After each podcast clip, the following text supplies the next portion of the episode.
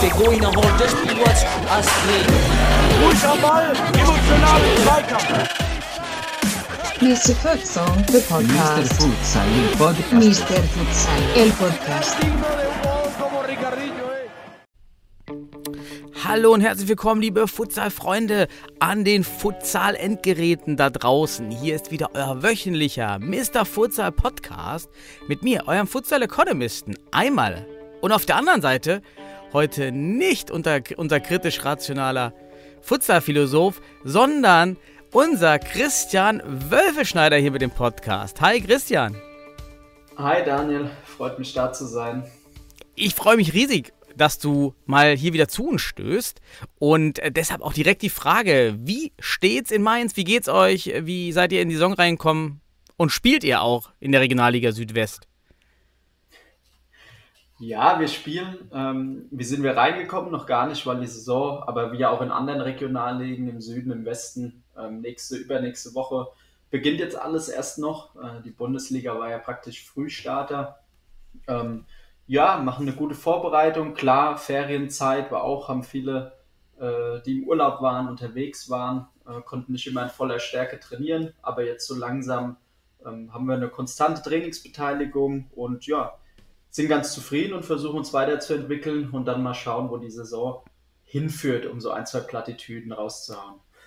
Ja, ich, ich glaube, unsere Zuhörer sind jetzt froh, dass ihr nicht von der Futsal-Landkarte verschwindet, wie doch viele andere Teams in den letzten Jahren über die Ligen hinweg nach einem Abstieg, sondern euch gefangen habt und jetzt leider natürlich auch in einer sehr kleinen Liga ähm, fortsetzt, was mit Sicherheit unbefriedigend ist, aber ihr habt halt auch gute Testspiele gemacht, habe ich ja mitbekommen, gegen Panthers, glaube ich zweimal, oder? Habt ihr zweimal gegen Panthers Köln gespielt? Genau, einmal in Mainz und jetzt am ähm, Samstag in Duisburg ähm, in der Futsalhalle. War auch mal ein geiles Feeling. So eigentlich erstmal auch irgendwie so Länderpokal oder deutsche Meisterschaft dort und jetzt zum Testspiel. Ähm, ja, war auch auf jeden Fall eine, eine schöne Sache. Allein die Halle ist schon ein besonderes Flair auf jeden Fall. Äh, das hat auch ein paar von unseren neuen Jungs ähm, auf jeden Fall Bock gemacht. Und wie du sagst, klar, Südwesten, die Liga, das ist für uns extrem unbefriedigend, vor allem so die Fallhöhe von Bundesliga, jetzt in unsere Regionalliga. Ähm, alleine, was die Anzahl der Teams betrifft, äh, da hinkt mir einfach schon hinterher. Müsste man vielleicht auch einfach mal um eine Umstrukturierung nachdenken, ob man nicht einfach Baden, Hessen, äh, Südwest und Rheinland, Saarland in eine Liga packt äh, als Regionalliga. Im Fußball ist es ja auch nicht so starr mit den Regionalligen, weil dann alle Teams hätten kürzere Fahrtwege, es wäre für alle ähm, gut stemmbar. Und der Süden hat ja mittlerweile mit Baden, äh, Entschuldigung, mit Württemberg und Bayern ja auch einen guten Unterbau, äh, vor allem mit Bayern, dass sie da auch locker eine Regionalliga Süd weiterstellen könnten. Ich finde, dann hätte man halt auf jeden Fall zwei Regionalligen, die kürzer oder später auch gut funktionieren, weil die Futsal-Entwicklung bei uns im Regionalverband, ich habe mich da ja auch viel dahinter geklemmt, ist schon unfassbar schwer. Und das werden ja auch alle anderen aus den anderen Regionalligen kennen, ähm, die jetzt schon weiter sind. Und ja, das ist für uns als Team einfach die große Herausforderung. Wie du gesagt hast, wir versuch- versuchen es mit Freundschaftsspielen zu füllen äh, und das Team so weiterzuentwickeln und ist vielleicht auch mal gar nicht so schlecht im Vergleich zu letztem Jahr mit ein bisschen weniger Druck Woche für Woche arbeiten zu können. Aber ja, äh, Solange die. Motivation stimmt und die, die Jungs am Ball bleiben, ne, dann ist das ja eigentlich ganz gut. Und ja, ich finde super, dass du das mal hervorgebracht hast, dass diese die, eine potenzielle Neuordnung auf Regionalligen-Ebene, das wäre nämlich auch etwas, was die Landesverbände beschließen können oder die Regionalverbände besser gesagt, um dem Futsal wieder mehr Impulse zu geben, um auch Regionen einzufangen, die jetzt nicht eingefangen sind. Das haben wir ja bei Mr. Futsal ab und zu immer mal wieder eingestreut über die letzten Jahre. Leider hängen wir starr in diesem Fußballstrukturen. Ja, was aber auch wieder mich zurück, zurück, zurück, zurückbringt, fehlendes Gesamtkonzept für den Futsal. Weil das wäre Teil eines Konzeptes, Futsal lösen, etwas vom Fußball, aber irgendwie Benefits generieren und äh, Nachhaltigkeit induzieren. Das geht, wäre dafür super. Ja, vielleicht hört ja jemand zu, der Landesverbände und Regionalverbände und nimmt die Idee nochmal mit. Wäre stark. Ja, wobei du ja, wie gesagt, sagen musst, dann noch als kurzen Einwurf, es gibt ja im Fußball zwar auch fünf Regionalligen, aber ähm, die sind ja nicht überschneidend unbedingt mit den Regionalverbänden, zumindest was eben auch da. Südwest mhm. äh, ist ja wirklich Baden, Württemberg, Südbaden, ja, alles mit drin. Und dann gibt es ja nur die Regionalliga Bayern sogar. Also ähm, ich finde, daher ist dieser Gedanke für den Futsal gar nicht so fern letzten Endes. Definitiv. Gut, dass wir das nochmal so dargestellt haben, denn da kommt man auch leicht durcheinander mit Regionalverbänden und Regionalligen, wenn man da nicht so in diesem, in diesem Breiten mit drin ist. Ja, jetzt haben wir euch ja, jetzt wissen wir, euch geht es erstmal soweit gut. Und dann würde ich sagen, steigen wir in das Standard 2x20 Netto-Konzept wie mit Sebastian ein und diskutieren einfach über die, die letzten Tage, die Futsaltage ist viel passiert, aber auch nicht nur in Deutschland, dazu kommen wir gleich zur Bundesliga, sondern auch international. Ich fange mal mit der, mit der ersten News an. Die U20 Frauen Südamerika-Meisterschaft ist beendet worden. Hier konnte sich Brasilien, ja, ganz überraschend, Brasilien gegen Kolumbien durchsetzen, 3 zu 0 im Finale. Ich habe jetzt keine Szenen gesehen, aber Bilder und ähm, die, da waren gut gefüllte Hallen teilweise dabei und auch medial sehr gut vertreten, finde ich sehr, sehr gut. Und ist ein schöner Schritt, dass auch der Frauenfutsal und auch nur U20, wenn man das nimmt, so, so breit und so visibel war. Das fand ich ganz toll. Ja. Ja. Christian. Ich habe die Bilder nicht gesehen. Okay, gut. Kann ich nichts hinzufügen. Ähm, ich ja, war beruflich relativ stark eingespannt die letzten Tage. Aber was ich gesehen habe, war die Highlights bzw. Äh, Ausschnitte vom Finale der U19. Da wäre es wahrscheinlich mhm. auch noch dazu gekommen. Europameisterschaft, äh, Spanien gegen Portugal, 6-2 nach Verlängerung.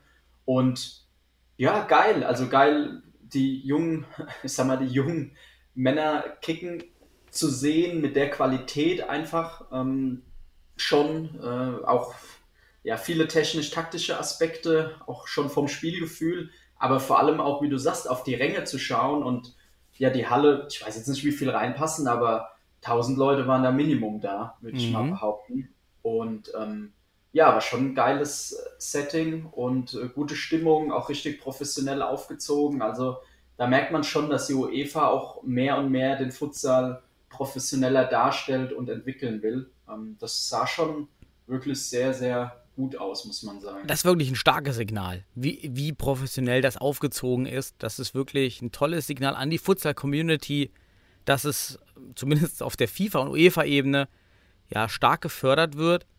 Ich frage mich, wenn ich die bei der Qualität, die man dort sehen konnte, gerade im Finale, gut, ist natürlich auch ein spezieller Ausblick. Die Deutschen, die Deutschen, wir haben jetzt auch bald eine U19 Nationalmannschaft aus den U19 Stützpunkten. Wird diese wohl schon zum nächsten Jahr gegründet und wird, es werden erste Lehrgänge durchgeführt. Jetzt schaue ich mir die Qualität an und wir sind ja im Seniorenbereich schon deutlich hinten. Wie siehst du das? Also kommt diese U19 jetzt zu einem richtigen Zeitpunkt, gerade wenn wir uns diese Differenzen anschauen oder hätte man da an diesem, an dem Konzept, hätte man warten müssen oder ist es der richtige Zeitpunkt? Ja, also ist, übrigens, ich habe gerade geguckt, also es war auch in Spanien, die U19, ich war mir gerade nicht ganz sicher, die U19 EM. Klar, dass dann beim Heimteam vielleicht nochmal voller ist, aber trotzdem war echt eine richtig, richtig tolle äh, Kulisse in. Jaén. Ich hoffe, ich habe es richtig ausgesprochen, war das Finale. also klar, können da auch auf andere Arenen zurückgreifen. Auf deine Frage zurückkommt, ähm, ja, ich finde, das muss man ein Stück weit differenziert beantworten. Es ist halt abhängig von der Zielsetzung. Also was beabsichtigt man damit? Wenn man beabsichtigt, Erfolge zu haben, dann ist es selbstverständlich in meinen Augen die falsche, ähm, die, die falsche Maßnahme für eine Gründung. Ja, wenn man aber sagt, man will einfach jungen Spielern internationale Erfahrungen ermöglichen, die an Wettbewerben teilnehmen lassen, Qualifikationen zu spielen, um die ja später dann schon früher mit diesem Setting auch für eine A-Nationalmannschaft auseinanderzusetzen, finde ich das absolut richtig. Ähm, es sind ja dann doch auch immer bürokratische und verbandstechnische Hürden, ja, bis sowas dann auch durchgeht, DFB-Bundestag und, und, und. Und ich finde einfach, wenn unser Sport die Möglichkeit hat, da ein Team zu gründen, und es gibt ja auch die U19-Stützpunktstruktur, ähm, dass wir natürlich keinen Spielbetrieb haben, dass wir die Jungs mehr flächendeckend fördern, auch einfach Spielerfahrung bereitstellen müssen. Ich denke, das ist klar. Aber prinzipiell finde ich es eine gute Sache. Denk aber, dass der Unterschied, weil du das ja auch noch gesagt hast, also der Abstand wird noch größer sein als bei den Aktiven, weil die Aktiven eben einfach teilweise schon seit 8, 9, 10 Jahren Futsal spielen. Und es hat ein 18-, 19-Jähriger dann eben nicht. Die Jungs spielen in der Regel seit 1, 2 Jahren Futsal und das vielleicht mit einer Einheit pro Woche am Stützpunkt im Schnitt.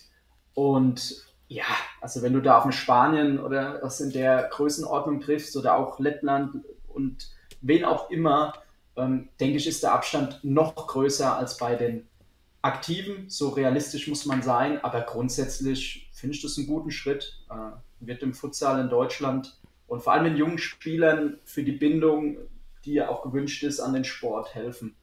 Man kann halt nur hoffen, dass nicht ein Effekt einsetzt wie im englischen Fußballverband, wo dann sogar die Senioren-Futsal-Nationalmannschaft gecancelt wurde aufgrund äh, Budgetierung ah, und vor allen Dingen fehlenden Erfolgen und dann so eine U19 zu canceln, weil diese deutlich unter den klassischen Ergebnissen der Fußball U19 bleibt. Da hoffe ich auf richtige Reflexion beim DFB, die wirklich daran gar kein Erfolg, gar kein Erfolgs-KPI, würde man sagen, so Indikator setzen, sondern es ist für die nächsten zwei bis fünf Jahre einfach da, um den Jugendlichen Anreiz zu geben. Der Erfolg muss zweitrangig sein. Wenn man beginnt, dann schon Erfolge zu fordern, dann könnte sein, man löst das, äh, das Konstrukt auf. Und dann ist immer das Problem, wenn ein Verband sich dazu entscheidet, werden Jahre vergehen, bis ein Verband sich dazu entscheidet, wieder eine ähnliche Mannschaft in den Wettbewerb zu schicken. Also ich hoffe, dass das nicht passiert.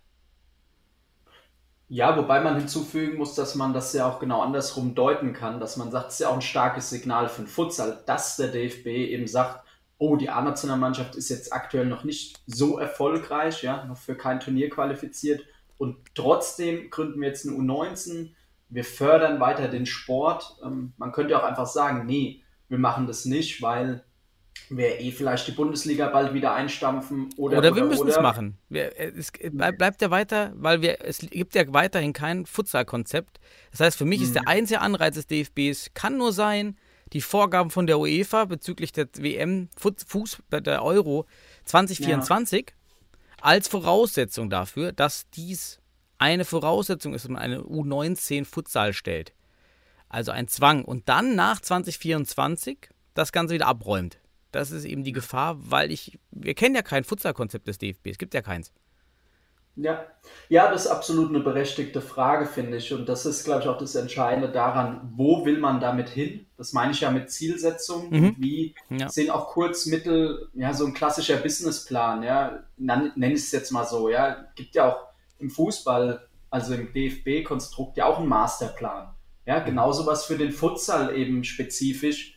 Wo will man eben hin? Kurz, mittel, langfristig? Ähm, und ihr habt ja auch schon Punkte genannt die letzten Wochen. Ne? Also erstmal auch wieder Landesverbände, ähm, eine Ligenstruktur zu schaffen, um auch da diesen U19-Spielern flächendeckend Spielpraxis bieten zu können. Jetzt wurde ja schon das Spielrecht angepasst, was ich ja sehr gut finde, dass ja jüngere Spieler, also jüngere A-Jugendjahrgang schon ähm, aktive spielen kann im Futsal, anders als im Fußball. Also das ist ja schon mal eine wichtige Anpassung, also auch an die Vereine vielleicht da draußen, schaut mal in die aktuelle Futsalordnung rein. Ihr könnt auch jüngere Spieler jetzt bei den Aktiven einsetzen. Und ja, ich finde das eine gute, wichtige, auch sportspezifisch äh, richtige Änderung. Aber man wünscht sich natürlich schon, dass es einfach so eine klare, ja, um mal so ein tolles Wort zu verwenden, Roadmap einfach gibt. Wo geht es mit dem Futsal hin? Wo ja, sollen diese Strukturen wirken? Und ist zwar jetzt gut, das eingerichtet zu haben, aber eben wo aktuell spielen diese Spieler? Und man sieht ja, dass in den Bundesliga-Vereinen trotz großer Verkündigung, aber jetzt an den ersten zwei Spieltagen noch kaum bis wenig U19-Spieler äh, zum Einsatz kamen. Jo, schöne, schöne Sache, dass wir da auf jeden Fall was bieten können und wir hoffen, dass es aus einem Anreiz für den Futsal entsteht Das ist ja hier der wichtige Punkt. Und ähm, international eine Sache, die, wie ich finde, an Futsal Deutschland in den sozialen Medien irgendwie etwas, ja, doch schon stark vorbeigelaufen ist, ist der Nordic Futsal Cup. Denn der startet heute mit Deutschland gegen Dänemark, morgen Deutschland gegen Norwegen, alles online live bei YouTube.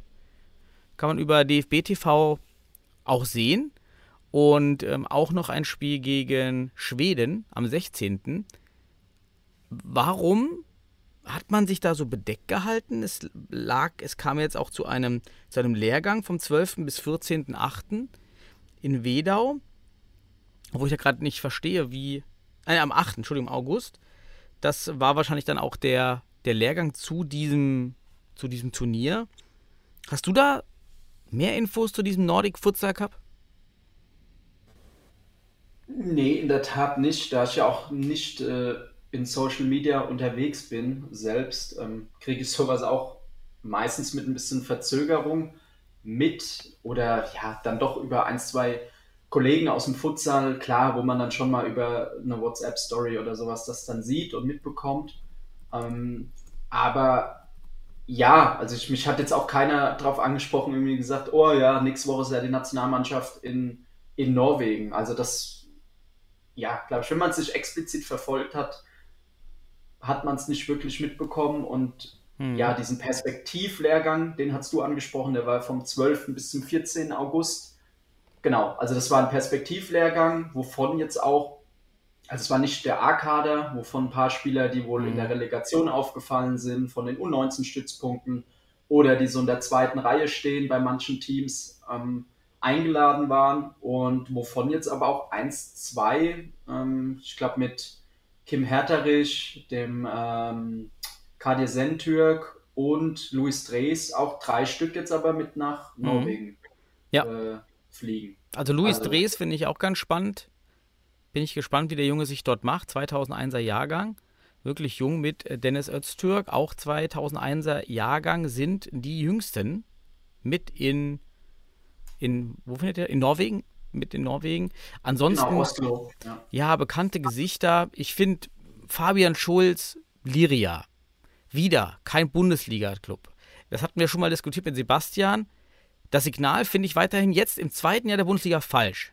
Also, wenn wir eine Bundesliga haben und wir sagen, das ist die, also die Anreize sollen bestehen, dass wir nur noch dort scouten und auch die Spieler sich dorthin orientieren, dann finde ich das ein absolut falsches Signal, jetzt noch jemanden aus der Regionalliga zu scouten. Auch ein Schlag ins Gesicht für jeden Futsal, deutschen Futsalspieler in der Bundesliga. Letztes Jahr haben wir gesagt, gut, das Umstellphase, da haben sich die Spieler noch nicht finden können, das war schwer. Aber andere Berliner schaffen das ja auch, dazu wacker zu fahren. Finde ich nicht gut, muss ich ganz ehrlich sagen. Da, da muss man jetzt mal klare Kante zeigen. Hier gibt es eine Bundesliga und da kommen die Bundesligaspieler her.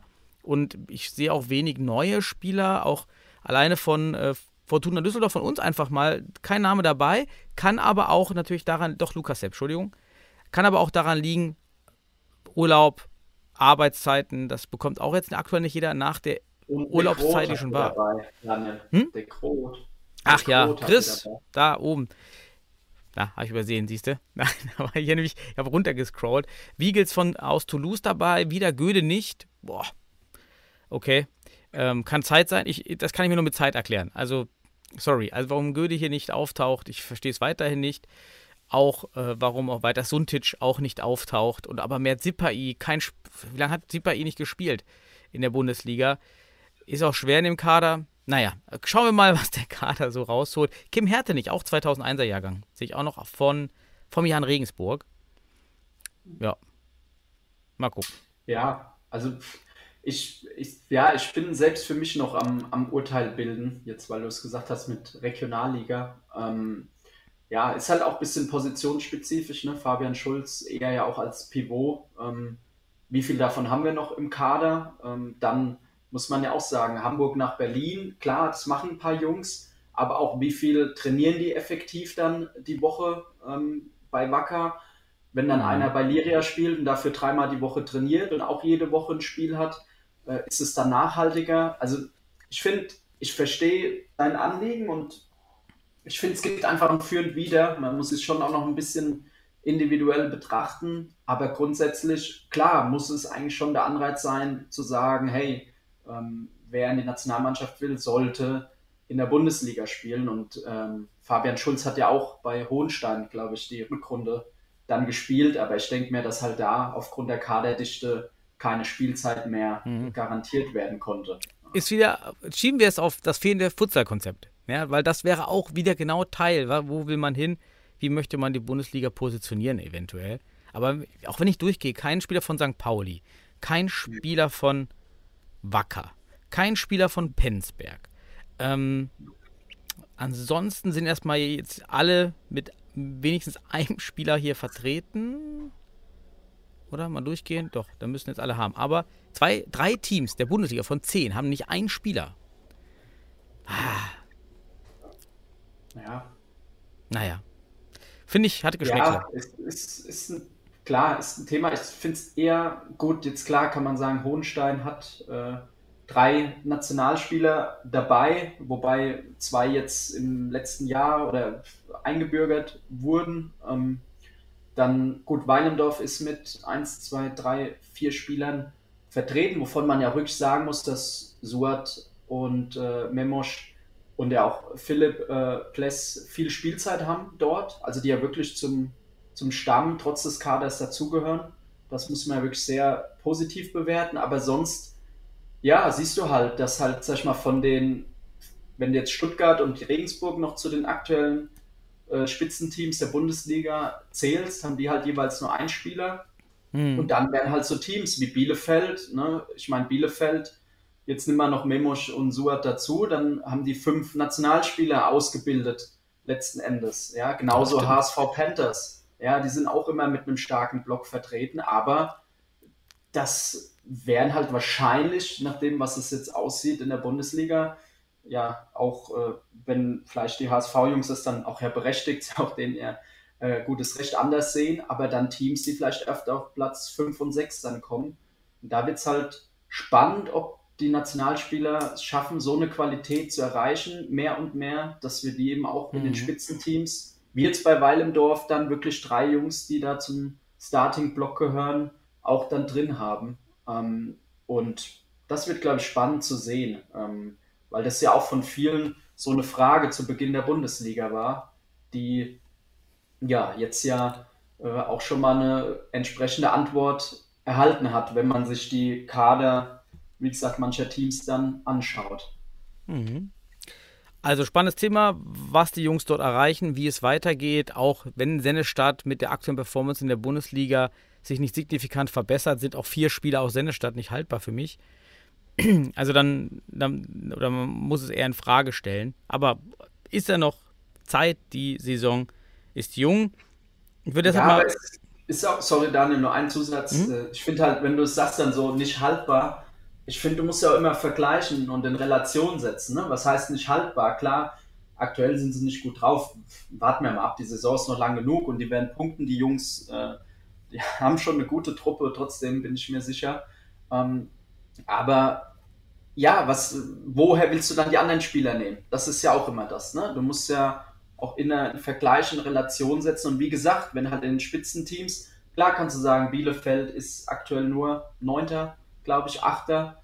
Ähm, ja, aber wer spielt halt in den Teams davor? Und wenn dann halt so 80 Prozent äh, Spieler spielen oder 90, die nicht für die Nationalmannschaft spielberechtigt sind, dann ja. ist es ja klar, dass du halt, und das ist ja auch, wie gesagt, Futsal-Konzept, ne? wie können dann mhm. so Vereine vielleicht eine gewisse Identität, gewisse Struktur entwickeln, dass sie wirklich zu Hotspots für auch deutsche Nationalspieler werden und die dann nachhaltig auch entwickeln und ausbilden können und davon auch wiederum die Nationalmannschaft profitiert. Also auch da, wie ist der Austausch zwischen Nationalmannschaft und den Vereinstrainern? Hat man da ein gemeinsames Konzept? Ich finde, das sind einfach so spannende Fragen dann auch für die, für die Zukunft, die man sich ehrlicherweise stellen muss. Ja, das ist das ganz große Thema. Aber das haben wir auch schon so oft vorhergesagt und das konnte man in anderen Ligen alles beobachten. Ist überhaupt nichts Verwerfliches, nichts Überraschendes, dass es so ist, dass die Top-Teams sich zu 90 bis 95 Prozent, gerade die, die Stamm spielen, aus Legionären zusammensetzen. Völlig absehbar gewesen. Also da, da brauchen wir uns nichts vorzumachen. Ich würde vielleicht, bevor wir noch zur Bundesliga kommen, dann nochmal zwei Sachen ansprechen. Einmal hat äh, uns Jan Regensburg nochmal angeschrieben, denn wir hatten im letzten Podcast darauf hingewiesen, dass es ja diese Aussage gab, dass man jetzt spielberechtigte Jugendliche hätte und wir eben sehr wenig Spieler in dem Kader wiedersehen. Und tatsächlich war das ein Ausschnitt aus einem Artikel und der Artikel war schwerpunktmäßig über den jüngeren A-Junioren-Jahrgang, der jetzt ja in der Futsal-Bundesliga spielberechtigt ist. Das ist ja neu. Und darauf hat sich Regensburg bezogen, dass man eben durch die Jugend und dieses eine Jahr macht es eben jetzt möglich, dass man jetzt auf einmal mehr spielberechtigte Jugendliche hat. Das war gar nicht auch nach Aussage von Regensburg, da nochmal nach, zu Florian hat mir das ganz ausführlich erklärt, kann ich verstehen, wenn das aus so einem Interview rausgezogen ist, der Kontext, weil so war es im Kontext, wir haben eine riesige Jugend, denn die sind alle spielberechtigt und das ist so ein bisschen, ich habe das dann äh, Youth Washing genannt, so wie Greenwashing. Man versucht also mehr vorzugeben im Jugendbereich, als man tatsächlich tut, durch bestimmte Äußerungen und durch ja, Projekte, die man etwas mehr aufbaut. Aber das war hier gar nicht gewollt und gar nicht die Intention. Das wollte ich nur mal so ein bisschen weitergeben. Und eine Regel, eine, ein Hinweis von Patrick hinsichtlich, hinsichtlich einer Regeländerung. Und ich habe auch mit äh, dem Schiedsrichter Oma geredet, der auch unseren Podcast verfolgt. Äh, liebe Grüße. Bezüglich der neuen Regelung, wann gibt es eine rote Karte bei einer klaren Torchance? Einmal 1 gegen 1, einmal Überzahlspiel. Und bisher war es ja so, dass die rote Karte nicht davon abhängig war, ob Überzahlspiel ja, nein. Und jetzt ist es davon abhängig. Also wenn ein Spieler 1 gegen 1 gegen den Torwart geht und es zu einem Foul kommt, dann gibt es keine per se rote Karte. Aber bei einem Überzahlspiel der Verteidiger gegen die, gegen die Mannschaft oder gegen die Angreifer, oh, jetzt bin ich wieder selbst.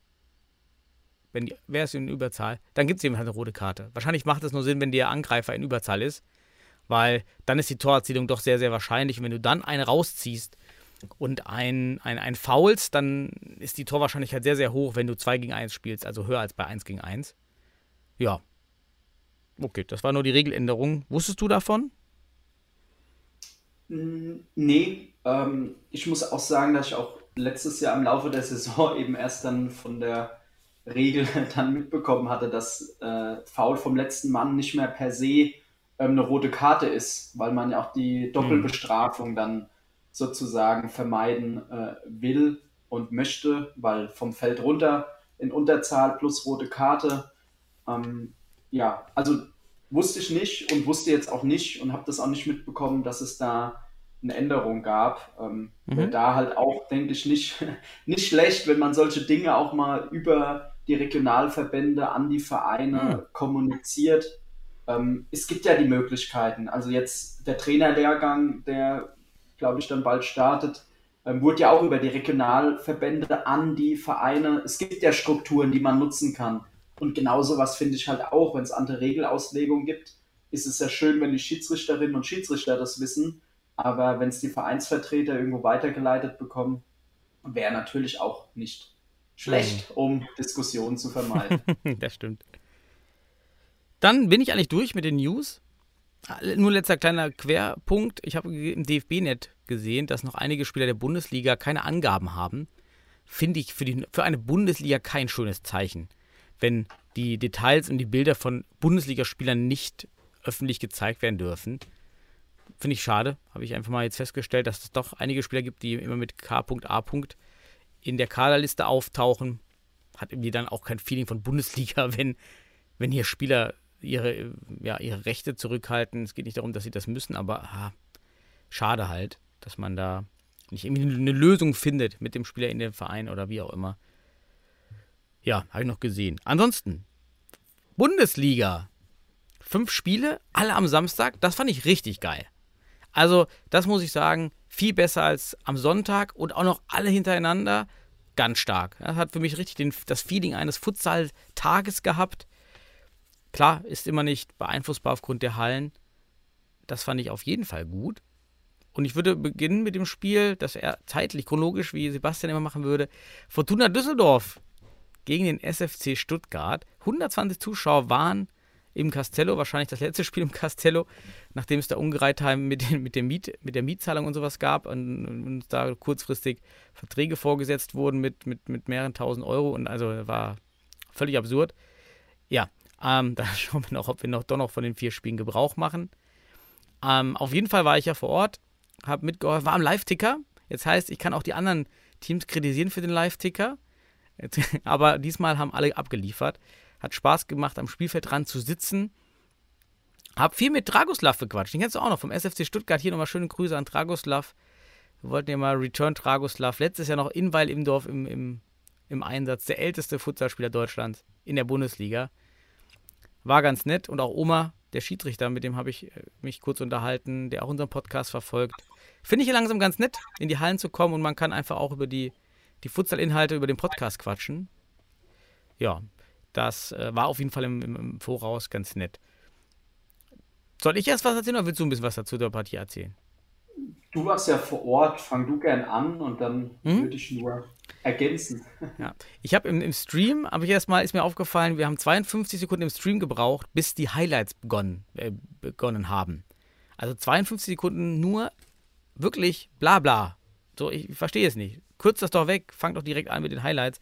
Also ich brauche dieses bla bla Aufwärmszenen nicht, aber okay. Ja, wie lief das Spiel? Ähm, ich war vor Ort. Erste Halbzeit ging ganz gut los für Fortuna Düsseldorf. Direkt auch mit einer einstudierten Auftaktvariante oder Anstoßvariante noch angekündigt äh, bei mir am Live-Ticker-Tisch. Und tatsächlich kam sie durch. Aber Akzentewitsch unter AK47 natürlich an dem Tag auch wieder viele starke Dinge sehr einfach aussehend rausgeholt mit seiner sehr, sehr, sehr, sehr präsenten Stellung und auch sehr, sehr fixen Körper dann dargestellt rausgeholt. Dann gab es doch einige Chancen für, für Fortuna Düsseldorf. Es war schön. Und dann aber plätscherte das Spiel, mal ganz grob gesehen, etwas dahin. Und der SFC Stuttgart hat äh, durch seine individuelle Klasse, die dann sichtbar immer größer wurde, doch eigentlich die, einen Großteil der Spielanteile gehabt. In der zweiten Halbzeit dann wenig Torchancen. Eigentlich für, für Fortuna Düsseldorf eigentlich auch fast keine wirkliche Torchance. Auf der anderen Seite hat äh, Christe Groth doch viele Bälle rausgeholt. Und am Ende war diese super spannenden letzten zwei Minuten mit einem 6 Meter Handspiel. Ich habe gesagt, klar, Hand. Sebastian hat schon in der Gruppe gesagt, kein Hand. Also jeder hat das anders gesehen. Und dann kam nochmal 60 Sekunden vor Ende auf einmal Fedor Brack sticht durch. Akzentewitsch völlig falsch erwischt, ist noch im Rauslaufen. Dadurch sind die Beine auf, weil auch Babic das Überzahlspiel nicht gut coacht oder nicht gut managt dort, weil er viel zu früh drauf geht. Und dann steht das 3-3. Es war gefühlt in der Halle zwei Minuten zuvor nicht absehbar, dass da jetzt noch ein Punkt kommt, muss man echt sagen. Die Spieler haben alle gefeitet, aber so als Zuschauer hat man, naja, komm, der SFC hat schon richtig gute Techniker. Radin hat mir extrem gut gefallen. Er war auch mal nah vor mir als rechter Ala-Spieler. Ähm, Finde ich stark. Der bläst immer die Backen so auf, muss man darauf achten. Das sieht ganz witzig aus. Er bläst dann immer die Backen auf und dann, dann sprintet er los schöne Futsaltechnik am Ball, Auftakt finden, ähm, Ball, Stopp finden, keine Ahnung. Also alles dabei, was man so als Futsalspieler, als Allerspieler braucht, alles dabei. Sehr, sehr lebendig. Hat mir extrem gut gefallen mit Michewski zusammen. Babic hat das Spiel unglaublich gut unter Kontrolle da hinten, immer als Fixo. Und Djindjic, den nimmt man gar nicht so sehr wahr im Spiel, aber macht dann immer seine Buden eigentlich. Also, das war individuell schon gut. Hudacek hat mir sehr gut bei Fortuna gefallen. Auch Sepp hatte eigentlich einen guten Tag. Und man hat aber gemerkt, nach den Top 6, Top 5 Spielern, dann ist das Niveau schon abgefallen. Ne? Recinek hat auch keinen so guten Tag, fand ich. Ähm, aber wir haben. Ja, der hat einen guten Huf, ne? Ja. Ja, wenn er. Fedor Brack hat es gemerkt im Gesicht, glaube ich. Richtig, ja, genau. Da wusste erstmal ganz kurz keiner in der Halle, was überhaupt los war. Ich auch am Ticker erstmal Recinek eingetragen als Torschütze. Und dann aber kam Fedor Brack. Genau, das wurde oder er hat doch schon am ersten Spieltag aus der zweiten Reihe ja. so, ein, so eine Fackel abgefeuert, ne? Gegen Penzberg, meine ich. Mhm. Ja, also wenn er Aber, da zum Schluss kommt. Also ich glaube. Mhm. Ja, sorry, sag du noch. Hast du mit dem, mit dem aktuellen Futsalball der Bundesliga, also alle benutzen ja denselben Adidasball, Ausnahme St. Pauli. Ansonsten benutzen alle den Adidasball. Meine Vermutung, nachdem ich die ersten Spiele gesehen habe und die hohe Anzahl an Distanzschüssen und Distanztoren, dass der Ball sich deutlich anders verhält als der Derby-Star-Ball letztes Jahr. Hast du da ein Gefühl für? Also ja, wir haben in einem Testspiel gegen Weilendorf mit dem Ball gespielt und ähm, ist auf jeden Fall deutlich besser auch zu greifen für den Keeper, für die Abwürfe. Mhm. Und er ist im Umfang, wenn man den wirklich direkt neben den Derbys der Ball legt, ist er ein Tick kleiner. Also er hat einen geringeren Umfang. Und das kann klar schon zu führen, ne? das für einen Keeper schwerer zu halten, vielleicht auch andere Flugeigenschaften, ähm, dadurch auch besser zu, zu treffen, abzuschließen. Ähm, ja, also es ist. Oh, was ist da los? Alarm. ja. Ja, ansonsten, ja, das war, das war eigentlich das Spiel. Ich habe da noch ein paar, noch ein paar Notizen. Sorry. Ja, alles gut. Ich, ich, ich erzähle einfach Ähm, weiter, wenn du auf Abruf Genau. bist. Ich, Also ist, ähm, ja, also schon, vielleicht macht es einen Unterschied. Man, klar, müsste man, ist jetzt auch nur ein subjektiver Eindruck, Hm. mal vergleichen. Ähm, ja, und ich fand aber, also in dem Spiel, geile Buden, wirklich, geile Mhm. Buden. Also von Ama Cindic, das Ding unter die Latte war geil. auch wirklich von Radin, also für eine Highlight-Zusammenstellung, für ein Video war das top, wie er nach innen zieht und dann sieht eigentlich so diese klassische Aller-Bewegung, den Mhm. Cut nach innen, aber dann nochmal darauf reagiert, dass der erste Schuss geblockt ist, dann nochmal so einen kleinen Kontakt nimmt und dann das Ding da an den Winkel feuert aus zentraler Position. Äh, das war schon richtig stark. Also ich habe auch mal Mhm. geguckt, war auch mal im Kader der serbischen Nationalmannschaft und hat bei Aktobe in Kasachstan gespielt. Also ist schon Mhm. auch kein ähm, unbeschriebenes Blatt. Ähm, und äh, ja, da hat Stuttgart nochmal einen Mhm. aus dem Hut gezaubert. Ansonsten, ja, habe ich zu deiner Wahrnehmung gar nicht so viel hinzuzufügen, außer ja, das beim 1 zu 1 würde ich sagen, das war haltbar von Stuttgart. Ähm, das so, Chris de Groot abtaucht. Ich glaube, wenn er da mit einer Fußabwehr zum Ball geht, Mhm. ähm, Mhm. lenkt den einfach zur Seite, zur Seite weg. Und was mich noch interessieren würde, weil ich glaube, es wäre auch jemand, der potenziell für die deutsche Nationalmannschaft spielberechtigt ist. Kann auch sein, dass ich falsch informiert wäre, bin. Aber der Davut Wehab ist, glaube ich, Deutsch-Bosnier vom Mhm. ähm, SFC. Wie, wie hast du den denn wahrgenommen? Ja, nee, war nicht sehr präsent wahrzunehmen im Spiel. Also er hat jetzt, hatte wenig Ballkontakte, war, hat das nicht so gefordert und gesucht als Fixo, als Pivo auch. War ein bisschen untergetaut, aber der Körper, also körperlich, physisch, gut. Ich könnte mir vorstellen, dass wenn er noch ein bisschen mehr Spielerfahrung hat und sich vielleicht auch mit selber mehr zutraut, dass er was für die Nationalmannschaft auf jeden Fall ist. Also ist halt immer schwer in so einem Kader das Ganze zu sehen, zumal auch der SFC aus meiner Sicht ohne erkennbares Offensivkonzept gearbeitet hat. Äh, die haben unglaublich gute Techniker und alles funktioniert automatisch. Ja? Die machen ihre Rotation und haben ihre, haben ihre, ihre Fintas, wo sie Räume öffnen, haben ihre Körper halten. Das machen die super. Ich konnte aber kein Konzept erkennen. Es war einfach so ein bisschen lockeres Offensivkicken. Ich schaue, was geht. Einfach individual technisch vorankommen, ist, ist ja nicht verwerflich. Aber das ist aber dann umso schwerer noch für einzelne Spieler zu glänzen, die technisch nicht so versiert sind. Weil sie geben den Ball ab und dann agiert Mitschewski zum Beispiel oder auch in Radin halt sehr individuell. Ja, das ist dann halt nochmal schwieriger, da aufzufallen.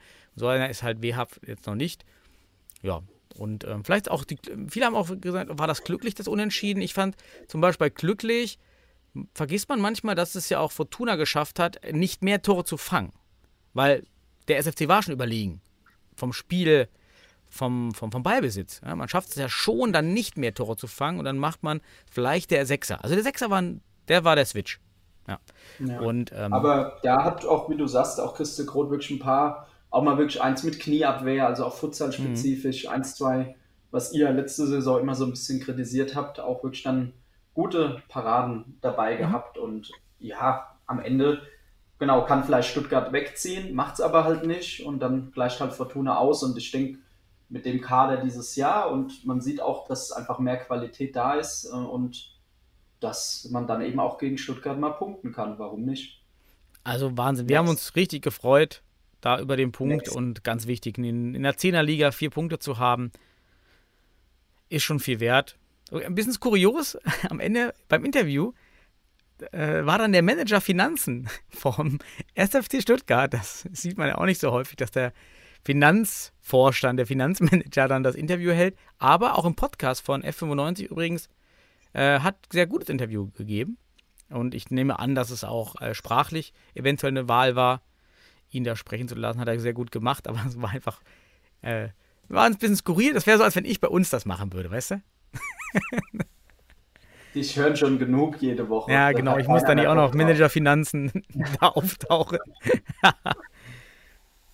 Hast du noch was zum Spiel? Sonst würde ich einfach zum nächsten Spiel gehen. Weiter, genau. Weiter, Gerne. weiter, die Zeit. Fortuna weg. Fortuna Weg. weg. Nächster. weiter. Auch. Kommen wir zum Aufsteiger. FC St. Pauli gegen Penzberg. 6 zu 1 vor 120 Zuschauern in Hamburg.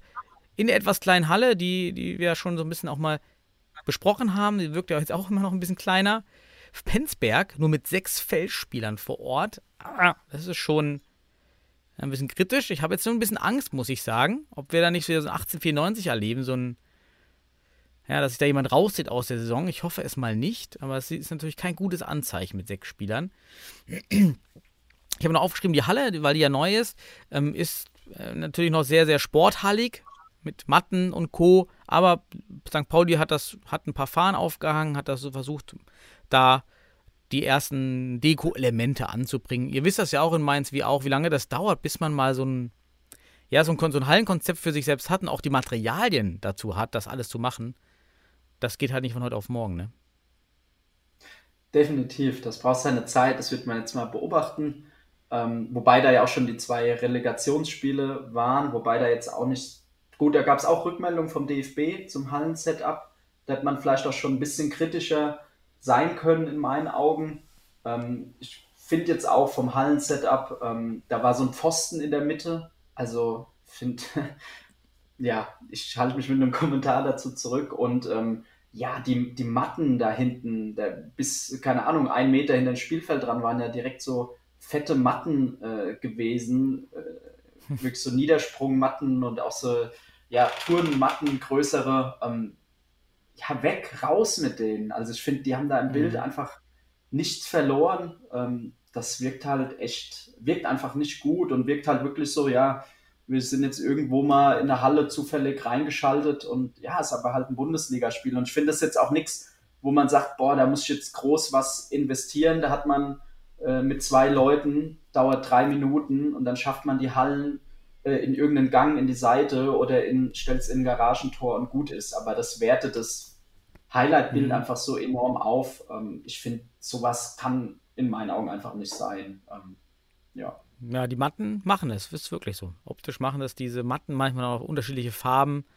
Das sieht dann immer so ein bisschen sporthallig einmal aus. Dann blau und ach, glaube ich, also so ein bisschen in Erinnerung. Ähm, ja, aber zum, zum Sportlichen vielleicht. Mhm. Genau, hast du ja schon gesagt. Ähm, ja, also ich denke, Penzberg in der Besetzung, wie du sagst, mit sechs Feldspielern, die Anreise, äh, St. Pauli auch mit dem Rückenwind, erstes Spiel geworden, eh generell in so einem Flow auch drin und das hat denen natürlich voll in die Karten gespielt, haben auch wieder gut die Fehler von, von Penzberg ausgenutzt. Ähm, ich glaube wirklich aus dem Spiel heraus war das 2-0 nur über ähm, wer hat das am Ende geschossen gehabt? Ich glaube Jeremejew, aber Das Eigentor 2-0.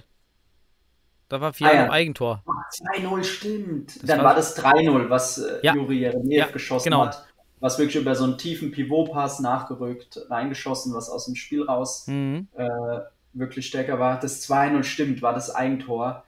Ja, da kannst, kannst du mal was zu sagen, aber das war schon. ich hab, es war einfach skurril, ich weiß, wie das da so reinpollert. Es sah gar nicht so richtig wie ein Tor aus, aber anscheinend war der Ball dann doch hinter der Linie. Ich, ich habe auch nur hier Eigentor Fialo, also tut mir ein bisschen leid, dass er da das Ding da so rein Fialot. Aber weil du das Tor Ja. von Jeremejew ansprichst, was man eigentlich, das ist symptomatisch für das Spiel von Penzberg, dass die Spieler weiterhin wenig Futsal-Defensiverfahrung haben. Gerade Fischer, ja. Jeremejew spielt den Ball und auf Spo, der den dann ablegt, aber Fischer auf Seiten von Penzberg schaut den Ball hinterher. Schaut den Ball Ja. hinterher, verliert Kein ne- Block. ja, kein Block, gar nichts, kein Covering, verliert Jeremie völlig auf den Augen und nur deswegen kann er da so, so leicht durchgehen. Machen die dann schön mit dem, ich glaube, Spo war es, der dann ablegt. Und ähm, ja, das, äh, das war aber auch beim ersten Tor bei, von Grünberg so. Auch Wereb, irgendwie steht linker Aler, rückt nicht ein. Ja, und deshalb können die das Tor da machen beim 1 zu 0. Also, das sind so diese wirklich, diese Futsal-Basics in der Defensive, dass das bei Penzberg nicht sitzt. ja, schade, ne, weil ich glaube, dann hätten die doch, wenn die das einfach kompakter, den Diamant kompakter hinbekommen, ein paar Blocks und das richtige Mitlaufen in die Mitte, dann reicht das eventuell gegen St. Pauli schon. Ja, stimme ich dir zu, habe ich auch so gesehen und ja, wird halt spannend. Ne? Jetzt hast du gegen zwei direkte Konkurrenten verloren mit ähm, Düsseldorf und St. Pauli und ähm, ja, auch deutlich 6-2 und 6-1. Ähm, mhm. Ja, wie halt auch genau das. Du sagst Basics. Ja, wenn du halt einmal die Woche dann trainierst, schaffst du das jetzt wirklich anzugehen oder haben die anderen Teams ähm, dann, weil sie auch eine gewisse, ne, die Spu-Brüder, Jeremejew, so eine gewisse individuelle Qualität auch dabei haben, haben die dann einfach einen Vorsprung, den du halt da mit dem Pensum nicht mehr kompensieren können wirst. Und Penzberg hat seit dem Spiel gegen uns Mainzer kein Spiel mehr gewonnen in der Bundesliga. Also es sind jetzt, glaube ich, oh. auch zehn Spiele, mhm. ähm, kannst mich gern korrigieren, oder acht, neun äh, sieglos. Ähm, ja, wird spannend, äh, wie es für die Jungs jetzt nach der Länderspielpause, ich glaube, gegen Regensburg dann weitergeht. Aber ja, wird definitiv, glaube ich, eine richtig schwere Saison für Penzberg. Ja, so viel kann man, kann man sagen. sagen. Und Pauli, ja, äh, Gratulation zu sechs Punkten. Ähm, so viel haben wir die ganze Saison nicht geschafft letztes Jahr. Siehst du? ja, aber nein, die musst du erstmal holen und du hast jetzt sechs Punkte. Mhm. Top. Und ähm, auch wenn man an der einen oder anderen Stelle vielleicht aneckt, aber ich glaube, das braucht das Team auch irgendwie. Ähm, und ja, das hilft denen auch eher, als dass es schadet. Und ähm, ja, mal mhm. gucken, wie die Jungs noch, äh, ob sie noch jetzt auch mal gegen stärkere Teams, jetzt kommt glaube ich das nächste Spiel gegen Wacker. Ähm, ich finde, es wird so eine gute Messlatte. Mhm. Äh, Wacker mit null Punkten, Pauli mit sechs. Vor der Saison hätte man vielleicht gesagt, Wacker ist da favorisiert klar in dem Spiel. Jetzt ist vielleicht eher ausgeglichener. Ich finde es jetzt so ein ganz spannendes Spiel. Ne? Wo geht es für Wacker weiter? Wie geht es für, für St. Pauli weiter? Wie aussagekräftig waren jetzt die ersten beiden Spiele? Also finde ich, ist eine coole Begegnung für den dritten Spieltag mhm. auf jeden Fall. Ich würde auch das Wort von dir direkt zum nächsten Spiel nutzen, zur Überleitung, nämlich Wacker. Jan gegen Wacker.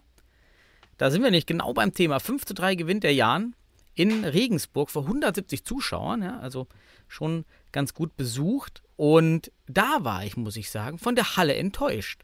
Nicht, weil es ähm, vom, vom Niveau her ist wie alle anderen Hallen, aber Regensburg hat ja immer so ein bisschen, ja, wir gehören in die Bundes, wir sind ja schon immer dabei, so ein bisschen. Und ich habe jetzt gedacht, die machen da was richtig Geiles aus der Halle und war richtig enttäuscht. Also da waren ein paar Banner an der Wand, Sponsorbanner. Ich fand Bahnbabe, keine Ahnung, was das ist, aber Bahnbabe mit so rosa Schrift, fand ich ganz skurril auf jeden Fall und die kaputte Netze und sonst keine Deko, auch nichts abgehangen. Das war für mich irgendwie enttäuschend für Regensburg, weil man ja auch so viele, ja, viele Jugend und viele Aktive hat und sehr viele Ehrenamtler dort tätig sind. Fand ich jetzt ein bisschen schade, oder?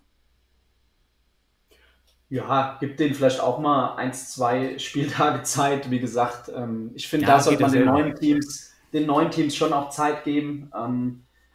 Weil es ist am Anfang, es ist so viel als Bundesligist, es ist so ein Riesenunterschied zur Regionalliga, strukturell, organisatorisch und ja, ich glaube, so wie ich auch Florian kenne, äh, der wird sich da kritisch genug mit auseinandersetzen und die werden auch bestimmt ein paar Dinge im Hallensetup verändern. Äh, ich fand eher mehr als das Hallensetup eine andere Sache. Schade, weil eigentlich haben sie einen richtig guten Winkel. Also ich finde, die Kamera steht richtig gut, mhm. ähm, aber der Kamera Mann oder die Kamerafrau, das war extrem wackelig. Auch die Interviews, das ja, hat richtig gewackelt. Ja? Okay. Ähm, ich weiß nicht, ob die kein Stativ oder es vergessen hatten, keine Ahnung, aber das ist mir echt hm. sehr negativ aufgefallen. Da kann Regensburg, da kann kein Team ja. was dafür.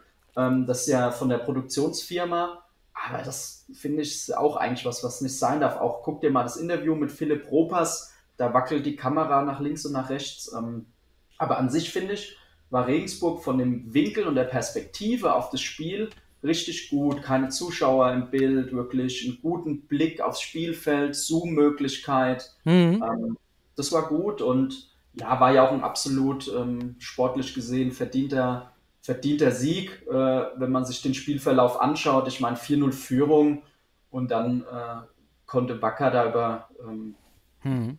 ja, hauptsächlich individuelle Fehler dann auch nochmal punkten aber dann auf 5-2 für, für Regensburg. Also es war schon, auch wenn es 5-3 am Ende ausging, aber eine klare Sache für Regensburg, die mhm. ja wird auch einfach im Saisonverlauf, finde ich, spannend. Ähm, die ja auch immer mit sehr dünnem Kader, auch nur mit vier Feldspielern als Wechsler auf der Bank. Ähm, ja, wenn da halt mal ein, zwei Verletzte sind, gut, Lukas Krul war jetzt ja schon direkt am zweiten Spieltag gesperrt. Ähm, Stimmt, der ja, hat man auch. Der ähm, fehlt mit Sicherheit genau, auch, ja. Wird, wird spannend, äh, wobei ich manchmal, das ist vielleicht so eine Bemerkung zum, oder vielleicht gleich als Überleitung, du kannst gerne noch gleich was, wenn mhm. du Anmerkungen hast. Ähm, vielleicht 1-0 fand ich richtig geil von Raúl Guimarisch. Wenn du mal guckst, wie der das einleitet, das kommt in den Highlights, das wird gar nicht erwähnt, aber der Keeper leitet das Tor so geil ein. Der fängt den Ball ab und im Drehen auf dem Boden wirft er den Ball über sich. Also macht praktisch eine Rolle und wirft den Ball mhm. über sich, leitet darüber den Konter ein unfassbar stark. Da sieht man mal die Qualität. Ist mir gar nicht aufgefallen, krass. Äh, ja, guck mal wirklich das mhm. 1-0. Also das Tor gehört dem Keeper. Ja, auch wenn das vielleicht wenige nur so sehen, aber schaut euch das nochmal an. Ja, Handlungsschnelligkeit par excellence. Ähm, so ähnlich hab ich auch mal, haben wir auch mal bei der Deutschen Meisterschaft ein Tor bekommen. Da ist auch ein Ball von der Hallenwand in Duisburg zurückgesprungen. Er hat den direkt genommen, abgeworfen, hat ja auch eine super Abwurftechnik. Ähm, ja, war geil. Also fand ich richtig geil rausgespielt und ja, dann hat halt Regensburg mit der Routine-Erfahrung der Spieler einfach dann gepunktet. Wobei auch da muss man positiv sagen, Kim Herterich ein paar schöne positive Szenen auch in den Highlights hatte. Mhm. Schön, dass er auch viel Spielzeit hat und da wirklich ein junger Spieler ähm, ja, vielleicht auch dann was für die Nationalmannschaft ist und jetzt dabei ist und wird. Das ist schon mal sehr positiv. Aber Bevor ich noch eine schöne Überleitung zum nächsten Spiel bringe, äh, kannst du gern ich noch einhaken. Aus meinen ganzen Kommentaren und äh, Notizen eigentlich eine Sache, die, die da sich durchzieht. Und das ist, dass Wacker aus meiner Sicht äh, Konter verteidigen trainieren muss. Also das Erste, was du ja die, die schon Einleitung erwähnt hast, ist auch auf der anderen Seite bei Wacker, das ist ein 2 gegen 2 eigentlich. Es wirkt aber wie Überzahlspiel von, von Regensburg, was es gar nicht ist. Und es liegt nämlich daran, dass die beiden Verteidiger hinten mit Suntic, ich weiß gar nicht, wer noch vor Suntic war, sich auf einer Linie aufstellen, anstatt versetzt. Und dann rutscht nämlich äh, Suntic nicht auf Porsche raus. Und dann ist auf einmal Porsche gegen Torwart 1 gegen 1, aber der, aber Goethe ist, im, ist in der Bewegung, der ist nicht, der kann nicht 1 gegen 1 am Sechser machen. Ja, und dann, das habe ich nicht verstanden, warum man beim 2 zu 2 den Torwart rausholt und äh, das dann so löst und dasselbe beim 2 zu 0. Auch hier Elesi geht zu früh drauf, verzögert nicht ausreichend, dass dann wieder der Ball rübergespielt wird und dann eins gegen eins vielleicht Palutka geht. Und ähm, ja, und blockt dann auch Marquinhos nicht. Also Marquinhos kommt einem gut, ist auch schwer, glaube ich, den zu blocken. Aber man könnte ja wenigstens den Ansatz sehen. Also da auch äh, Konter, also da, da ist auf jeden Fall Potenzial nach oben. Konterverteidigung, wie verzögert man wohin und wie schaffe ich es aus dem Unterzahlspiel in, in eine Gleichzahl mit dem Torhüter. Ich glaube, da können die dann viel draus machen. 3-0 sah irgendwie haltbar aus, habe ich jetzt nur aufgeschrieben von Hallison bei Göde. Kam, kam jetzt richtig rüber, ja. Und dann kommt halt äh, das Flying. Dann machen sie ein paar schöne Dinge. Man muss noch erwähnen, Göde bei, beim 5 zu 3 macht Göde richtig gut vorne mit. Ich dachte, das netzt da ein. Das wäre stark gewesen, mit der Picke vielleicht. Zack. Ähm, macht er sehr geil. Auf Hatzjaftic rüber, macht er die Vorbereitung. Ja, war toll und am Ende. Über, über Flying hat Wacker zwei Tore gemacht, ne? Ja. Mhm. ja. Und äh, da, da, auch wieder der Kommentar. Wenn man die Highlights vor zwei Tagen geschaut hat, äh, ist man schon echt wieder bei 1, 2. Ja, muss so ja dann mal deine Notizen machen. Und auch der Kommentator sagt wieder Flying Risiko. Ah, ich kann das nicht mehr hören. Ja. ja. Das weiß man vorher nicht, ob das Risiko war. Und für Wacker war es an diesem Tag kein Risiko. Ja, man hätte ja sagen müssen, egal, läuft ja super, hätten, hätten sie damit mal 10 Minuten eher angefangen. Ja, vielleicht ja. hätte man da noch was drehen können. Also es war eben ja kein Risiko. Das vergessen immer alle. Deshalb, mein, die Weimarsche ja. Relativitätstheorie probiert das. Vielleicht ist die überlegene Taktik an dem Tag und ist gar kein Risiko. naja. Ja. So, jetzt kannst, du, jetzt kannst du überleiten. Die Überleitung platzieren, ja, die kam mir, während ich gesprochen hatte. Ähm, manchmal arbeitet das langsame Gehirn doch noch. Ähm, und ich fand was sehr spannend. Also jetzt klar, es waren nur ähm, Highlights. Ich habe nicht das ganze Spiel logischerweise gesehen, aber ich habe das Gefühl gehabt, dass Regensburg irgendwie variabler flexibler im Spielaufbau, auch dynamischer gespielt hat. Einfach ganz subjektiv, ja, weil eben ein Spieler, vielleicht mit Lukas Krull, der sehr viel Spielzeit in Anspruch nimmt, vielleicht dann auch nicht mehr mit voller Fitness äh, immer auf dem Feld steht, der auch vielleicht viel fordert, viel Ballkontakte will, der das Spiel so stark auf sich zentriert, dass das dem Team im Gegenteil geholfen hat, dass er vielleicht mal nicht auf dem Feld stand. Und ähnlich fand ich es eben bei Weilendorf, weil Josip Bosinovic war nicht mhm. mit dabei und das, was man im ersten Spiel ah, gesehen hat, dass mhm. ihn sehr pivotlastig war, sehr auf ihn mhm. zugeschnitten, sehr statisch, war eben diesmal nicht der Fall. Also wenn man sieht, die Tore aus Rotation freigespielt, Ivankovic knallt dann das Ding da rein, die gut, die Abschlussstärke war.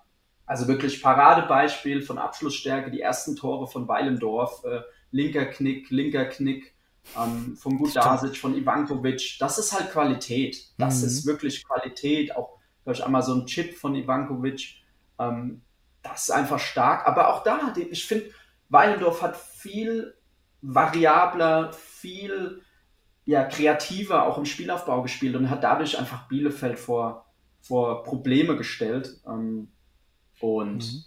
Ist, ja, ist ein spannender Satz. Das ist auch das Ergebnis. Und das finde ich einfach mhm. so, also fand ich spannend zu sehen, wie in den Teams, ja, wo auch der Fokus so stark manchmal auf einen Spieler ist, dass dann auch gar nicht in einem Teamsport mhm. wie Futsal dann eben auch äh, schlecht äh, sein muss. Mhm. Ja, das könnte auf jeden Fall erklären, warum weil Imdorf jetzt sich deutlich gefangen hat. Ja, vielleicht ist das ein, ein, eine Stellschraube, die man gut drehen kann und sagt Bosinovic raus und lassen wir ein anderes Spiel aufziehen und wenn das nicht funktioniert, dann doch Bosinovic rein.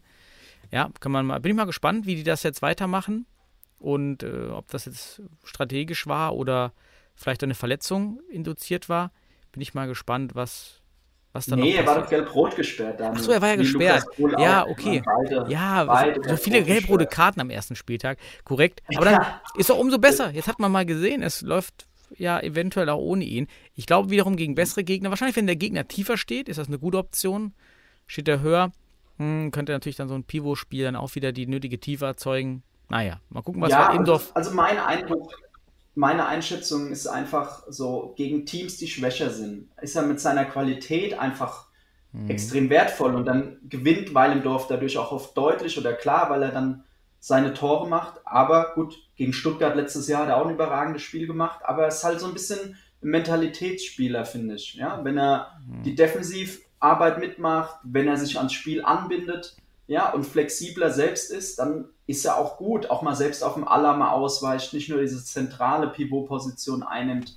Ähm, und in Spielfreude ist dann, dann ist er, finde ich, schon sehr wertvoll. Aber gegen gleich starke Teams, äh, die halt dann auch wissen mittlerweile, wie man ihn verteidigt, das hat man ja am ersten Spieltag schön gesehen, äh, die ein gutes Defensivkonzept haben, ist es halt, da muss, finde ich, Weilendorf dann halt schon auch mal vielleicht sagen, okay, jetzt probieren wir es vielleicht eher mit, sag ich mal, einem Fixo und drei Allers oder einem seitlichen Pivot eher, um da dynamischer auch mal in 1-4-0 zu kommen zu switchen zwischen wirklich einem 1-1-2-1 oder einem 1-3-1, da einfach flexibler von den Aufbaumöglichkeiten, von den Rotationen zu sein und da dann vielleicht eher mit einem Gudasic, Ak, Söser und Ivankovic zu spielen. Ne? Und ich glaube, das wird halt auch so eine Frage für die Saison, wie da Weilendorf ihre Philosophie auch drauf ausrichtet oder nicht. Aber das wird man dann auch erst mit dem neuen Trainer nach der Pause mhm. wahrscheinlich sehen.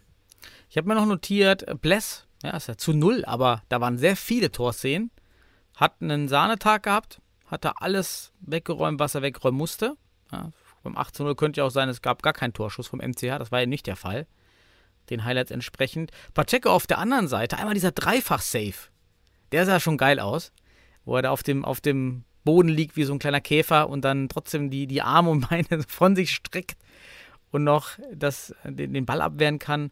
Ansonsten, wenn wir bei MCH auch fand ich schon letzte Saison, wer immer wieder die Lücken reißt, ist Bollwicht.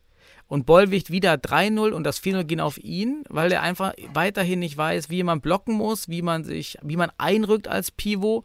Da kann also der MCH viel machen, indem man ins individuelle Coaching mit Bollwicht geht. War letzte Saison schon, ist jetzt wieder so gewesen. Bin ich mal gespannt, ob man da den Jungen noch auf die, auf die Form bringt, denn er hat eigentlich eine gute, gute Physis für den Pivot Eigentlich kann er auch blocken mit seinem Körper. So, und Ivankovic glaube, fand ich ohne- überragend.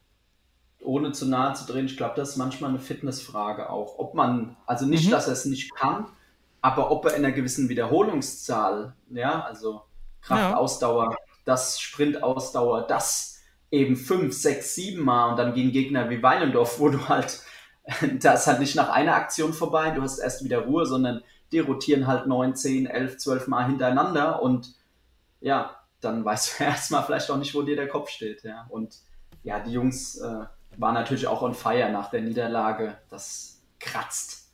Ja, und das hat man gesehen, dass dieses Kratzen sich in ja, einem deutlichen Mhm. Torverhältnis ausgestrahlt hat. Ja. Ansonsten, ja, ich habe jetzt nichts weiter. Ich würde zum letzten Spiel gehen. Aus Zeitgründen. HSV, äh, Hot gegen HSV.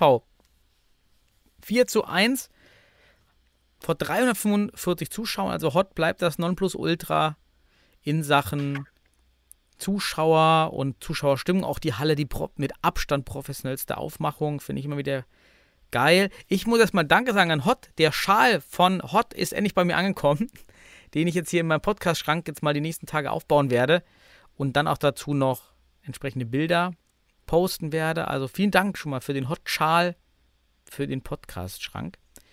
Und war ja schon ein Spiel der Emotionen, denn HSV führt zunächst überraschend mit 1 zu 0, aber wird am Ende doch mit 4 zu 1 dann wiederum deutlich geschlagen. Meier zwischendurch raus. Weißt du noch mal, weißt du, was passiert war? Nee, also ich habe es auch nur dann wahrgenommen per Kommentator. Ähm, bin jetzt auch gespannt, ob er mitfliegt nach Oslo. Aber habe ich jetzt auch noch kein, kein Update. Äh, jetzt auch nicht von Michi. Ähm, ich wünsche ihm natürlich, dass es nichts äh, Schlimmeres ist an der Stelle. Ich ist jetzt schon auch für die, für die Nationalmannschaftsspiele, sowohl natürlich für die Panthers, ein extrem wichtiger Spieler und ich wünsche ihm wirklich da von Herzen alles Gute, dass es, weil es hat sich schon irgendwie so, ja, Meier raus und aber irgendwie auch nicht klar, wieso, weshalb. Und ich glaube, dass Michi Meier auch kein Spieler ist, der jetzt bei einem kleinen Ziepen. Vielleicht war es auch eine Vorsichtsmaßnahme für die Nationalmannschaft, wobei Hamburg hat ja da noch 1-0 geführt, meine ich. Und dann war zumindest ja schon so ein Bruch ein Stück weit im Spiel erkennbar, ähm, weil auch die Bank jetzt nicht so ähm, breit besetzt war, also eher mit, sag ich mal, Spielern, die normal nicht so zu Starting Nine gehören. Ähm, mit Balic und Haideri, ohne Saklam, weiß gar nicht, ob er verletzt ist, hat, glaube ich, auch noch kein, kein Spiel gemacht, ob er überhaupt noch dabei ist, auch diese Saison. Zankel war nicht dabei. Ähm, ja, also haben auch noch ein, zwei Jungs da Ja. gefehlt. Daher eigentlich schon positiv, dass sie zur Halbzeit wirklich einzeln geführt haben. Total. Ich war auch überrascht, dass das Hot gar nicht mehr Chancen hatte. Also, dass die, die Ja. Highlights wirklich da ja, ausgeglichen Also waren. echt richtig, richtig ordentliche Vorstellung äh, von, Mhm. von HSV. Und ja, ich meine, im Futsal ist halt schon vom Mindset, wenn du halt wirklich ähm, dann so ein entscheidender Spieler dir wegfällt, der auch vieles trägt, ähm, und dann du halt so eine brutale Qualität gegen dich hast, ja, dann ist es auch irgendwann vielleicht dann nicht mehr machbar dagegen zu halten. Und ähm, man hat ja auch gesehen, finde ich, ähm, dass Hot natürlich da variabel entsprechend reagieren, agieren kann. Und ja, auch schön, dass Wittig da immer viel spielt und ja auch zweimal geknipst hat. Mhm. Also ja, auch einmal schön von Aller nach innen zieht, abschließt äh, mit seinem linken Fuß. Das wirklich auch individual, taktisch und technisch war ein schönes Tor gewesen. Mhm. Ich habe habe noch den äh, Lütschichenko, unser Lütti, bevor ich den Namen falsch der Lütti, der Lütti im Tor von Hot. Der hatte ja letzte Woche eine starke Partie. Jetzt zum Beispiel beim 1 zu 0 fand ich, hat er doch ein Stellungsproblem gehabt, als er ein bisschen zu tief steht und dadurch Sabihi überhaupt erst dann den Ball annehmen kann und dann kommt er irgendwie raus und, und oder kommt nicht raus, macht auch keine Knieabwehr. Fand ich ein bisschen schade. Hätte man eigentlich mit einer guten Knieabwehr und ich glaube, Wafrik hätte es gemacht, hätte man den in, in dem Fall eventuell abwehren können, aber war ja ganz okay. Ich habe mir auch noch aufgeschrieben bei Ribeiro das Tor zum 1 zu 1, die unfassbare Qualität. Er nimmt den Ball, er macht eine Ballrolle mit dem rechten Fuß und zieht dann mit dem linken ab. Geil, den kannst du gar nicht verteidigen. Also das ist einfach technisch so gut. Ja, wenn du den Ribeiro halt da hinlässt, dann kannst du das kaum verteidigen einfach. fand, ich, fand ich ganz stark. Und ja, beim 2-1 haben wir aufgeschrieben, Ziskin war nicht so richtig eingerückt. Da kann man vielleicht noch mal ein bisschen optimieren. Ansonsten einfach viel Qualität. Und ähm, ja, war, glaube ich, gerechtfertigt, das, äh, das Spiel. Was noch ganz skurril war im Interview, was hat denn Christopher Wittig da bitte in der Hand? Was ist das? Ist das so ein Landschaftsmalpinsel von, von Bob Ross früher? Oder so ein Katzenschwanz oder sowas? Was hat der da? Weißt du, was ich meine? Das ist halt einfach so ein, so ein ja, Puschel. Die sind halt dafür da, um, um Außengeräusche zu ja, aber das Ding, aber das hat niemand hat das sonst. Niemand hat das sonst und er hat dann auch noch so wie so ein Mikro. Das war anscheinend so ein Mikrofon und dann. Ja, nirg nirgendwo sonst sind ja auch 350 Zuschauer in der Halle, ne? Oder ja, die Wind machen. Die Wind machen. Ja. Das war auch, das, da muss ich echt schmunzeln. Mit diesem Pinsel da in der Hand auf diesem Mikrofon, aber wie so draufgeklebt. Das, das fand ich noch ganz witzig am Ende. Ja. Übrigens, hier, Daniel, ich habe gerade hier mal, als wir durchgeguckt haben, so auch noch ein Orga-Lieblingsthema von dir, kam mir auch im Kopf. Äh, mhm. Außer wirklich bei St. Pauli und Penzberg ähm, haben alle dieses Jahr äh, Top-Profilbilder äh, bei beim dfb-fußball.de. Mhm. Äh, Finde ich auch sowas. Außendarstellung. Es ist eine Bundesliga, ey. Mach da einfach eine weiße Wand und äh, das muss ja nicht mal höchst professionell sein, aber dass alle einheitlich im Trikot dass man die da hochlädt, ist auch nicht so, so schwer. Ich finde, äh, dann guckt man rein, dann sind Passfotos oder der eine ist im Trikot vom Fußballverein und ja, also da, wie gesagt, vielleicht an die beiden Teams guckt im Sinne des Futsals in Deutschland, dass wir da das irgendwie hinkriegen. Die anderen haben wirklich alle Top-Bilder. Äh, ähm, sind so Kleinigkeiten, aber ich finde, wenn da jemand, auch ein Sponsor, egal wer, der guckt da drauf und das sieht dann aus wie, ja. Ja, ist so, in jeder Landesliga besser. In jeder Landesliga ja, ist das besser oder Regionalliga Fußball. Ja, wir haben gerade eine Truppe zusammengestellt, die da zockt. Ähm, genau, so sieht das dann aus. Bloß mit keiner Angabe. Das ist genau der Punkt. Das sieht dann halt einfach, da fehlt die Wertigkeit in der Bundesliga. Ja, aber schön, dass du mal durchgeschaut hast. Und ja, dann sind wir schon am Ende unserer schnellen Runde mit dir. Ich äh, bedanke mich, dass du dabei warst und ja, vielleicht bist du ja bald mal wieder dabei, Christian. Ja, äh, schauen wir mal. Ähm, Sebastian kann man natürlich nicht ersetzen. Ne? Ähm, auch in seiner Art. Aber das hat der, der Podcast Reibung, jetzt schneller. Der Reibungspunkt des Podcasts, intern und extern. ähm, ja, aber der soll seinen Urlaub mal genießen. Das hat er sich verdient. Äh, da springe ich gern ein. Und ähm, ja, äh, war mir auch eine Freude auf jeden Fall. Äh, dies Jahr, wenn ich selbst nicht mehr in der Bundesliga bin, dann fällt es einem dann auch leichter, Dinge zu kritisieren, weil da nicht direkt jeder mit dem Finger auf einen selbst zeigen kann. Aber nein, Quatsch. Es soll ja alles konstruktiv sein und im Sinne des Sports und so ein Format ist ja auch einfach wichtig. Ähm, und man präsentiert sich ja auf der Bühne. Und dann finde ich, muss man sich da auch kritisch, konstruktiv, solange es eben auch sachliche Kritik ist, ähm, mit auseinandersetzen. Und ähm, ja, aber wenn ihr Anmerkungen, Kommentare habt oder sagt, ey, boah, der Weimar heute oder der Wölfeschneider heute, die haben da wieder einen Unsinn daher geredet, die haben überhaupt keinen Plan. Schreibt uns immer, ihr merkt ja, Daniel oder auch Sebastian binden ja wirklich auch die Rückmeldung mit ein, weil uns ja auch der Austausch da wichtig ist und ja, auch andere Perspektiven zu gewinnen und ist ja absolut legitim, wenn jemand vor Ort war, das Spiel gesehen hat oder einen eigenen Spieleindruck hat. Es ist halt wirklich immer verschieden und unterschiedlich und von daher Austausch, Austausch, Austausch hilft uns nur weiter. Schön gesagt, kann ich genauso einfach stehen lassen und wünsche dann allen Zuhörern und dir eine schöne Woche. Ciao zusammen.